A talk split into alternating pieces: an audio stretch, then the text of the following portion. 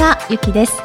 菊間が第437回の時間がやってまいりました、はい早川さん今週もよろしくお願いしますよろしくお願いします。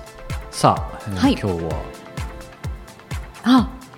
今日は、ちょっと緊張してるんですけども、今日は2月14日ということで、はい緊張してるんですか、うん全然してないんですけど、これね、やっぱり。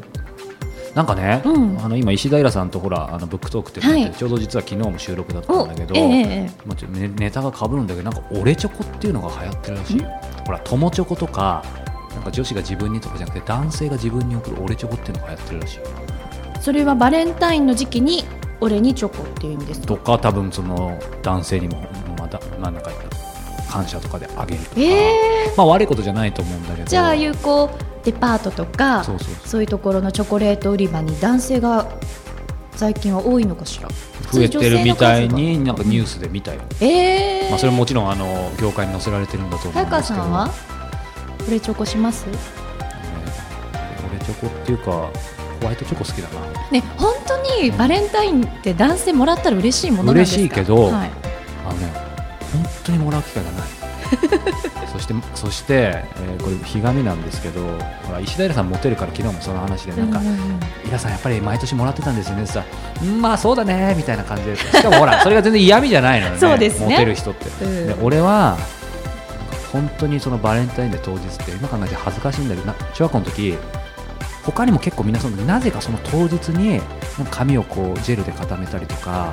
その日その日カッコつけてもう遅いよね。確かにね。でもね確かに面白い。でもそんなことしてるような、えー、と男性だから当然モテるはずもなくえ可愛い。本当になくずっとあの憧れてたほらあの下駄箱開けたら溢れてくるみたいなさ。漫画みたいな世界。そうそうそう。なので昨日イラさんと話してたのはなんかそういうサービスをなんか会社にこう俺チョコじゃないからなんかどっかになんか加盟でその人向けになんか10個ぐらい送られてくるみたいなサービスやったら頼む人いるんじゃないかなって。頼んでるのはその本人なんで、はい、ちょっと暗い話かもしれませんがただ男性は、まあ、少なくてもモテなかったからその下駄箱のその願望はあるし今なんか機会があればそういう経験してみたいよね。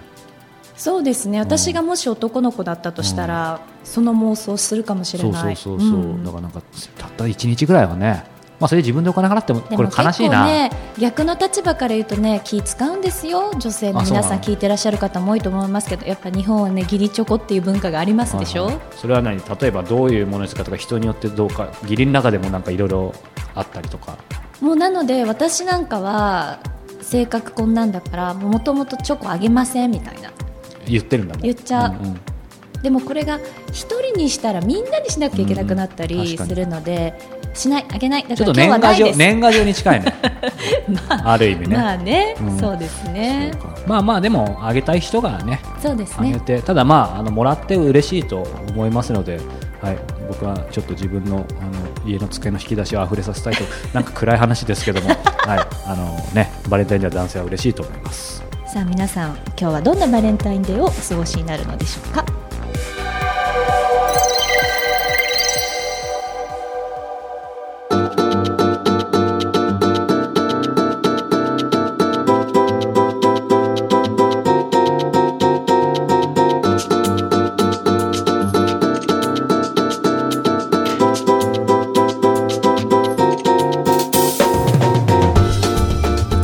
は菊間がインタビューです。はい。今月は北川八郎さんにお話を伺っているのですが今週第2回になります。はい、えー前回、ね、北川さんがどんな方かっていうお話と、はい。第1回を聞いていただいているので、えー皆さんもある程度どんな感じの方かって分かったと思うんですけども内容とはちょっと別でですね、まあ、別でもないんですけども、あのー北川さんといろいろお話をしていてやっぱりこの方は本物が面白いなと思ってですね、えー実はですねここから前今までの僕のキャリアでもよくあることなんですけど盛り上がってですね、うん。えー彼の実は番組がえー別で、えーもうすでに実は始まってます先に。先週ちょこっとおっしゃってましたよね。そう、ん、ね、その番組がですね、はい。えー人生を変える出会いということで私が聞き手になって、えー北川先生に毎週一つのテーマを聞いていくというですね、まあ、今回のインタビューから派生して生まれた番組ですので、えー今回のインタビューで何かね皆さん刺さる部分あると思いますから、えーとより、えー学びがあるかなというふうに思いつつ、えー今回第2回も聞いていただければと思います。その中でね先ほどから断食って言葉も出てますしプロフィールを拝見した時も41歳の時に僕いすみません今頃聞いてたんですけど黒川温泉って僕もあのちょっと鬱だった時にですね流れ着いたんですけど北川さんここだったんですね。そうなんやその山奥のね。ここで41日間の断食。誰も来れない来れないような山奥にいた、そしてその後もね46日間の断食ってありますけどやはりこの辺の話を伺いたいんですけど、ままどんな角度から聞こうかなと思うんですけどまず単純に思ったのがその4例えば46日間の断食中って何を考えてたというか何してたのか。1回目はねあのさなぜ2回やったかって言ったらうん。1回目はあったらなんかこう食べない欲と戦ってたんよね。1回目うん、そう30日40お腹お腹がすくし、うん。でその時にもう一つ嫌なことは自分の記録を取ろうとしてたんよ、うん。何月何日何日目とかで写真を撮るとか体重がいくら減ったとか。すごく数字的というかこう記録的というかこう痕跡を残そうとしてたんよ。だから43日間やったけど何にも得られなかった、あそうなんですか、うん、ただ断食して痩せただけだったんよ、うん。自分の感覚としてね。だからあこれじゃダメだと思って、でその時何かの表紙に、えー弘法大師もみんな43日間キリストも47日間やったから、お釈迦様それをその頃まで知らなかったんで、ん。お釈迦様が40日間やったとかキリストが40日九州宗教に全く興味なかったからね、でもその時に2回目にそれを知ってあじゃあ自分がキリストが41日間やったら自分なんて45日以上しないとダメだと思って1年後にまた40今度は5日か、もうめ46日目指したよね、はあまあ、目指したというかこう向こうが来たいもう一回し直せっていうか,、い、うん。その時は何にも持っていかなかったよ。ただひたすら座ってただけなん。よ、じゃあなんか悟りを開こうとかそんなことも思わうなんかっもうそんな計算もなかった。ただ、うんこうであのこう光に出会う導くというかいつも空、まあ空って光に出会うというかね悟りという言葉も求めなかったね、うん。ただひひたすら綺麗になろう純粋になろう計算しない人間になろうというかね、うん。ものを考えない。うん。こう動機の純粋性をひたすら辿っていこうというかね、そうするとその2回目の断食は全然違ってたんですね1違った回目と、ね。あっという間に日が経ってきたしあの断食中もお腹がすくっていう感覚がなくていつもこうここで変な宗教的と思われるか分かんないけど精霊たちっていうのがやってきてるのが分かるんよね、うん。だけど何にも怖くなかったし、うん。結構危険な目にあったんや野犬が周りに来てから目の前でこうわーっと固まってこう待ってたりとか、うん、け警察官がなんかいきなりあの藪の中現れてこう追い出そうとしたりとか。ある一つの場所にもずっといたんですか？動けないもんね。ガリガリになってしまうから。骨と皮だけになってるし筋肉脂肪は全然ないしよくブッダの写真があるよね。うん確かに。ああれと同じぐらい。アウシュビッツの収容所の人間みたいで、はい。お腹の、えーへそを押すとすあの背骨に当たるのが分かるんよね。ああ背骨まで届いたわと思うぐらい。で体力が全くないから筋肉も衰えてるから水飲みに行けないけど、うん。ちょっと30メートルぐらい先に水飲み場があって、うん。そこに行かないといけなかったけれども最初の頃行く行けない時はこう松の木がそばに大きな松の木があったからそこまでこう張っていて松の木にしがみつくと松の木がエネルギーくれるんよね。だいつも松の木が松の木からエネルギーをもらって歩いて水汲みに行ってた、なんかそそういうエネルギーとか今振り返ってじゃなくてその時もやっぱり感じるようになるんですあのねあの例えば今ライトが立ってるよね。あのライトとライトは非常に明るいから、あの隣のライトもあのがあのエネルギー持ってるということに気づかないよね。一つのライトがね自分がねエネルギーがあのライトが暗くなってくると隣のライトが明るいということに気づきエネルギーがあるから明るいんだけど。だから自分がエネルギーがなくなると松の木とか草とか虫とかいうのがすごい生き生きとしたエネルギーを持っていることに気づくんよ、うん。自分のしあの光がどーっとしぼんでくると周りのエネルギーがすごいって分かってくるよね、うん。それ自分がこう勢いがあるからあの周りがいあのエネルギーがないように見えるけども。はい。だけど自分のあのエネルギーを失うと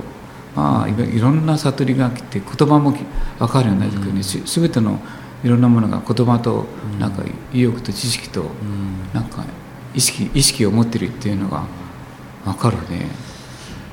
あのその2回の、ね、断食で、まあ、1回目と2回目で全く違うっていうのも今聞いて分かったんですけどうーん。北川さんのどのご聴取かすみません忘れてしまったんですけど、えー、とある時にそのお坊さんか僧侶の方が、うんうん。そのだ断食、断食終わってからね、はい、そのつ辛くないのかというかでもその違いを解かれてましたよね。その辺の話もちょっと伺いたいんですけど、彼が聞いてきたのはこう素人が断食するとすごい弊害があるって言われたりで、断食っていうのはこうすごい尊い行為だからあ自分のあの同僚と断食やったら3人やったけど21日間できたっていうね、で2人がこう1人は脱落して1人は亡くなったっていう断食で。でやっと私は22日間やっと生きながれた。あなたが40日間素人をするのはおかしいって言っていた、でどうだったんですかって言ったらとても苦しかったって言って。で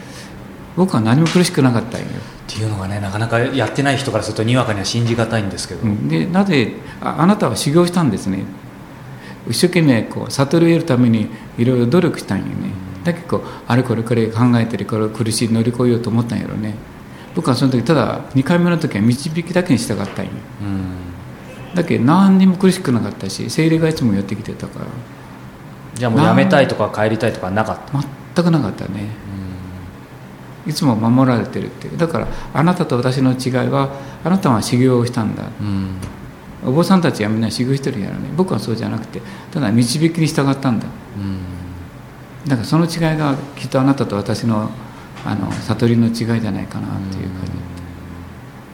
だからその警察官が来た時もね追い出そうとした時と突然なんか「いや大丈夫。あんた光ってる。あ私が守ろう」とか言って途端にコロッと変わったように「いつでも来なさい私が守ってあんた光ってる」手を合わせ始めるんよね。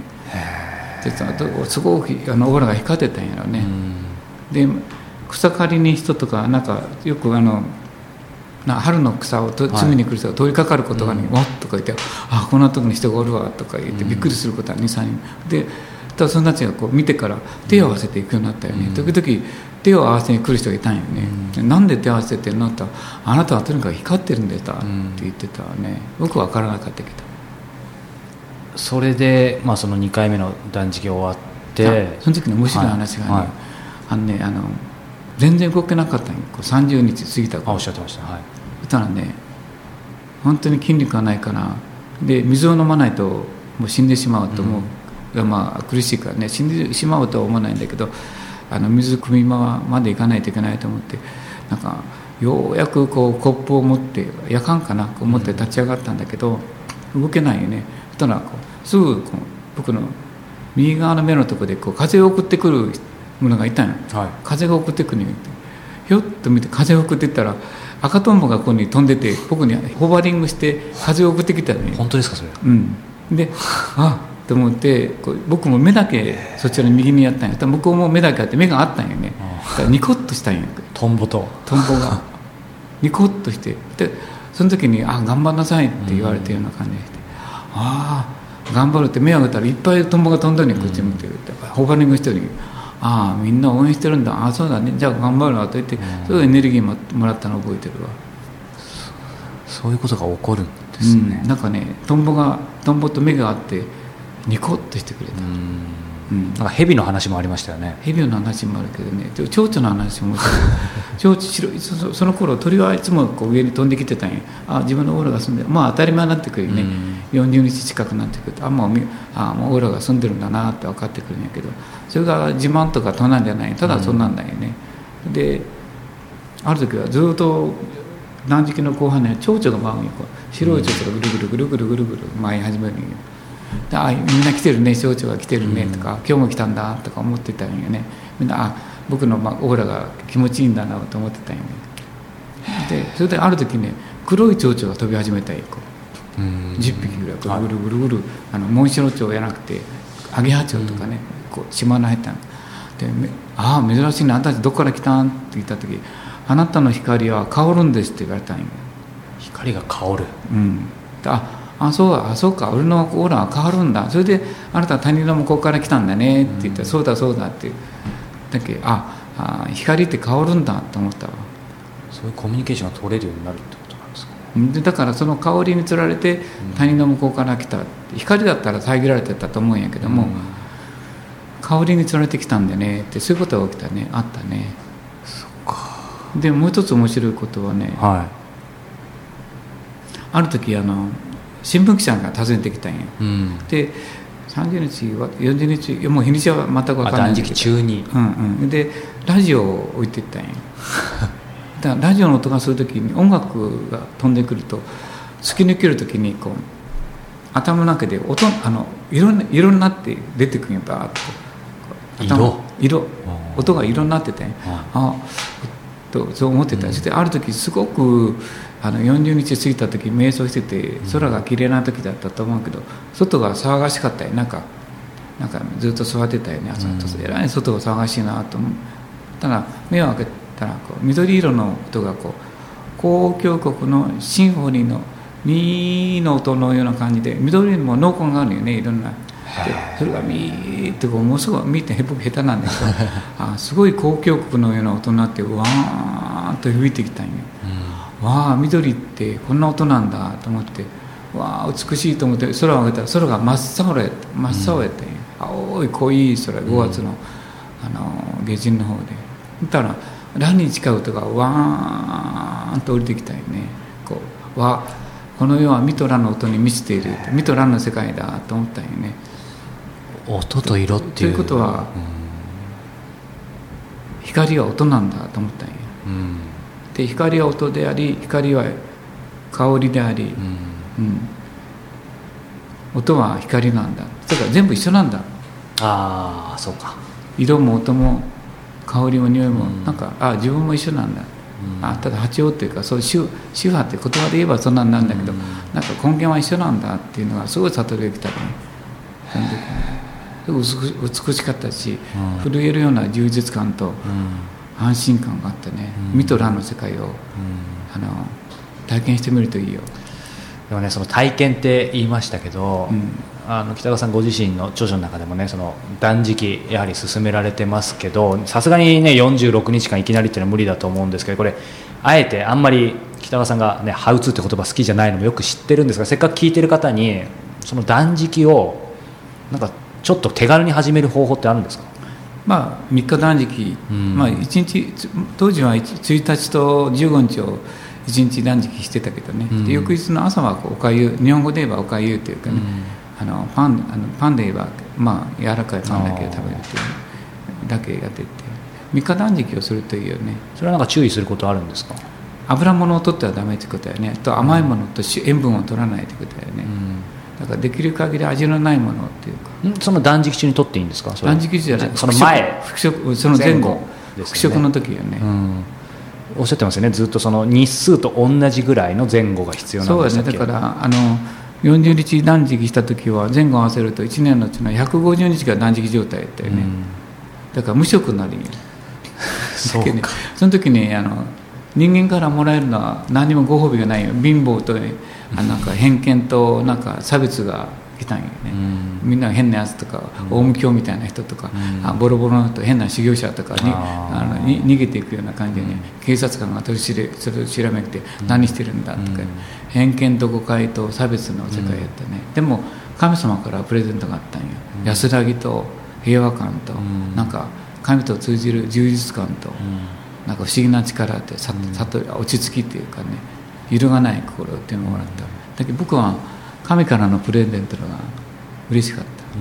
うん。貧乏やったよ。現実にはずーっと貧乏やった。うん。そうするとそのあのまあ断食の後の話になっちゃいますけどそのねいわゆるお金とかいろんなそういうまあ属性というかでは偏見とかがありつつも今のギフトがあっていやあのね必ずその人の動機の純粋性純粋とか純粋性に打たれる人が必ずいるんよ。応援者って。不思議なことで。うん。濁りの人は濁りの好きな人が集まるけれども純粋の人は純粋でおたくさんのお金がくれないけれども、うん。あちゃんとこう生きていける分だけの食べ物とかうん。あれはくれるんよ、今不思議なもんで、そういう人を放っておけないんよ。うん。早川さんが僕をこうえあのあれしたようにこうきちんと純粋に生きてる人たちはやっぱりピックアップしたい世 にこう教えてあげたいうん。そういう生き方の綺麗さとかいうのが美しさとか安らかさ、透明感っていうのを教えてあげたいそれって何なんですかね？それこそ僕がね北川さん知ったのさっきお話したように面白いですよね。その日本で直接じゃなくてパリにいる人から聞いてそこからまた会いに行くっていうなんかそそういうのってちょっと人類のみんなそこにはそれがね善意と透明感って求めてるんよでも現実に生きてる時は濁りがあるから、うん。だからその境目を知りたいと思って、みんなはいろいろしてるんやけどやっぱそういう僕みたいに断食して境目とそのあの法則を身につけた人がいないから、身につけた人がいたらあ聞きたいと思うよね、現実にでもそういうものを持ってる人の、まあ、それが光なのか今の善意とかエネルギーなのかなんですけどそういうのってやっぱ時間と場所を超えるってことですよね。そうよね体験って。それはエネルギーだからね。善意のエネルギーっていうのは一瞬にして飛ぶからね、だからそれをそれで相手を支配しようと思ったらダメやね、相手を救ってあげようって、人の喜びに応しようっていう。か、なんかこうそういう純粋性がないと、なんかうんやっぱ違うみたいね、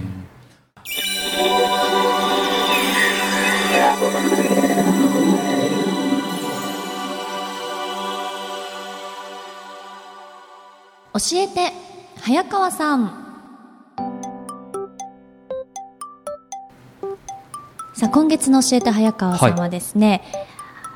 ごめんなさい。ちょっとポッドキャストネーム私の方で勝手にはい。決めちゃいますね、はい。ご本名でいただいているので。ポッドキャストネームけんちゃんさんからです、はい。早川さんこんにちは。私は20代男性で現在塾講師のアルバイトをしているのですが正社員になるために就職活動をしています。しかし私は面接が非常に苦手です質問に対してすぐに答えられなかったり緊張して喋っていることが尻滅裂になってしまいがちです。なので早川さんの鋭い質問に瞬時にかつ的確に答えているゲストの方々に感心してしまいます。そこで早川さんにお聞きしたいのですがゲストの方々は早川さんからの質問に対して事前に準備をしてインタビューに挑んでいるのでしょうか。それとも早川さんの質問に対して即興でよどみなく答えられているのでしょうか？菊間がの裏側に関する質問かもしれませんが回答いただければと思います。よろしくお願いいたします、ありがとうございます。なかなかいい質問ですね。あのーこれ多分お仕事、まあ、僕に聞くか誰に聞くかでまた違うと思うんですけども、ちなみに、まあ、ゆきさんもね、あの近いお仕事の時あると思うんですけど、トークショーとか、うんうんうん。その辺の時ってどうなんですか？ないですね。事前の。ない。まあ、テーマあるんでしょやっぱり大枠は。本当に。まあ、時間がやはり限られているので、うん大枠はもちろん決めて進めますけど打ち合わせ時間がないので、やっぱそうなんだ。でもああいう方々皆さん台本見ないから、そうだよね。結局あったところで今日なんだっけぐらいの可能性あるよね。そうですそうです、だからそうですねそういう意味ではやはりねうん。事前にうんっていうのはないですね、うんほぼ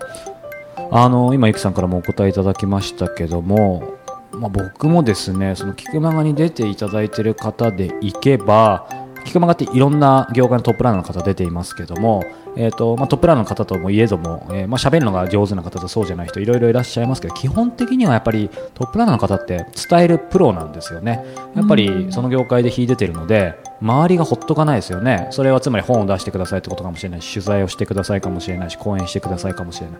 そうなるとやっぱりなんだろうな。うーん即興で答えられますよねそのご自身の何回もやっぱり基本的に同じような質問もされるし、なので、えーとまあ、答えから言うと、えー事前に、えーゲストの方は準備をしていないです。うん。であとは逆に僕側のスタンスとしてなんですけどやっぱりそのトップランの方でもその取材慣れしてない方ももちろんいらっしゃいますよね。あと構える方もいらっしゃるのでかつてこの3 300回400回やってる中で事前に質問いただけますかっていう方はもちろんいました。すすっごい少ないです。本当にもうえー23人かな、うんうんうん。だったんですけど、えっと僕は基本的に丁重に理由を述べてさっきの話が大枠のテーマは述べるけどやっぱりその質問を事前に事細かく送っちゃうとやっぱり逆に構えたりとかうん。準備したりしてなんか双方向やっぱ面白くなくなると思うんですよ。で本当になんかその本質じゃなくなっちゃうのでそういうあのお答えいただくと結局まあ、場合によってはその人の魅力が逆に伝わらないみたいな話ねをきちんとして、まあ、やっぱり基本はライブにしています。うん、だからなんか、うん、そそれはずっと続けてきたしあと実際問題そうは言ってもこの方と同じようにそれにしてもよく皆さんやっぱ答えられるなって思うんですよ、よどみなく。思ったのはやっぱり一部のその天才的な人は別としてやっぱりその方たちの離れだと思うんですよね。そうですね、うん、本当思うだからさっき言ったようにやっぱり繰り返し繰り返し日々聞かれてるけど必ずそのブラッシュアップされていくと思うので皆さんそうおっしゃってましたしあとゆきちゃんもどちらかというと人に話を、まあ、インタビューす的にする方が多いかもしれないけど、うん。まあ、されることも多分なきにしもあらずだと思うんですよ。で僕もあるんですけどやっぱ聞かれると聞くは違うよね。聞かれるとやっぱり自分で思っても見なかったこととかさ、あと整理したことがないこと聞かれるからやっぱり僕も逆に一番いただいて嬉しい褒め言葉って早川さんに聞かれたことでなんか整理されたよとかっていうことだからやっぱり離れなんじゃないかな。でこの方の質問の多分きっと意図はねご自身がそうですね。うん、でその一方でこういうトップランナーの人たちすごいな自分にはなかなかないなと思ってらっしゃると思うんですけども、まあ、就職活動確かにいろいろ真面目に考えるけどなんかね緊張しててもなんかいもらった質問をちゃんと自分なりに答えればうん問題ないかなと思うのとあとやっぱ慣れだよね。なんか大きく見せようとかなんか立派な答えをって思っちゃうとなかなか厳しいと思うんだけど。これでも、はい。あの早川さんはインタビューされる方に特に事前にこういう質問しますよっていうようなうんうん。ことはないんですよっておっしゃっていらっしゃいましたけど、早川さんの勝手に名誉のためにはいちょっとだけお伝えすると逆にでも早川さんはすごくその方をインタビューするにあたって準備されていることたくさんありますでしょ？ああおっしゃる通りですね。だから多分相手の方はよどみなく答えられるんじゃないかなと思うので、うん。逆にこの質問してくださった方はい。は、だからお立場がちょっと違うと思うんですよね。当然就職活動で会社側の方がその人のことを知るうん。よしもないので逆にその会社のことをこの方が知った上でどういうお答えをするかっていうのが分かったら、早川さんの逆バージョンですよね。どね。が可能なのかなってちょっと思った。確かにそうですね。あそういう視点はさすがですね。経営コンサルタントのようですね。いやいやいいや。や本当に。でもそうですよね、うん。なんかまあこうした悩みって僕も就職活動中あったけど、まあ、ご本人はもちろんねあの辛いし大変だけど、うん。なんかいい悩みですよね。そうですうん。ねやっぱ早川さんのに質問してもらって整理整頓できたよって聞かれた方がおっしゃるってことはそれだけ早川さんがその方のことをいろいろとこういろんなね多角的に、うん。こうお知りになった上でのインタビューだと思うので、うん。きっと就職活動も逆にその企業のことをきちんと知った上でうん。お話をすると、逆に面接者の方もとてもうん、いい気づきがあり、そうですね。ね、お互いいいんじゃないかななんてごめんなさい勝手に出てきちゃったけど思いました。あのきちんとまとめていただいて、はい、ぜひねあの、まあ、どれだけあの参考になったかわかんないですが、うん、皆さん同じ人間ですからやっぱりな慣れはそうですね。あると思います。うん、でちょ特に塾の講師されてるんだったらそうですね全然問題なさそうですけど、ねはい。いい結果が出る。そしてまあ一言あるとしたら、うん。僕もできてなかったですけど今僕が学生で面接行くんだったら、うんうん。なんか面接って別に基本的に確か就職面接は聞かれる方だけど別にこっちが聞いてもいいわけですよね。そうなんですよね、うん。うん。っていうのもなんかやる気があると思われそうだしそね。の上で会話をして帰ってきたことに僕はこう思いますっていうふうに言えばなんか、事前の準備はもちろんゆきちゃんの話で大事なんだけど会話の中でいろんなお互いの意見交換できればあの対等だと思うので面白いかなと思います。ぜひ頑張ってください。さあそれではこのままエンディングに参りましょう。この番組では、えー本日のようにですね皆様からの質問を募集しております。キクマがトップページ入っていただきましてコンタクトボタンクリックしてください。質問を採用させていただいた方には Amazon のギフト券500円分をプレゼントさせていただいております。そして早川さんに直接相談したいという方は早川さんが1対1で Q&A を行うライフアップデートセッションも実施しております。詳細は傭兵早川 .com のイベントページをご覧ください。はい、ということでね冒頭のあった通り今日はバレンタインデーということで、えー僕はオレチョコを買って帰りたいと思います。いってらっしゃい。さようなら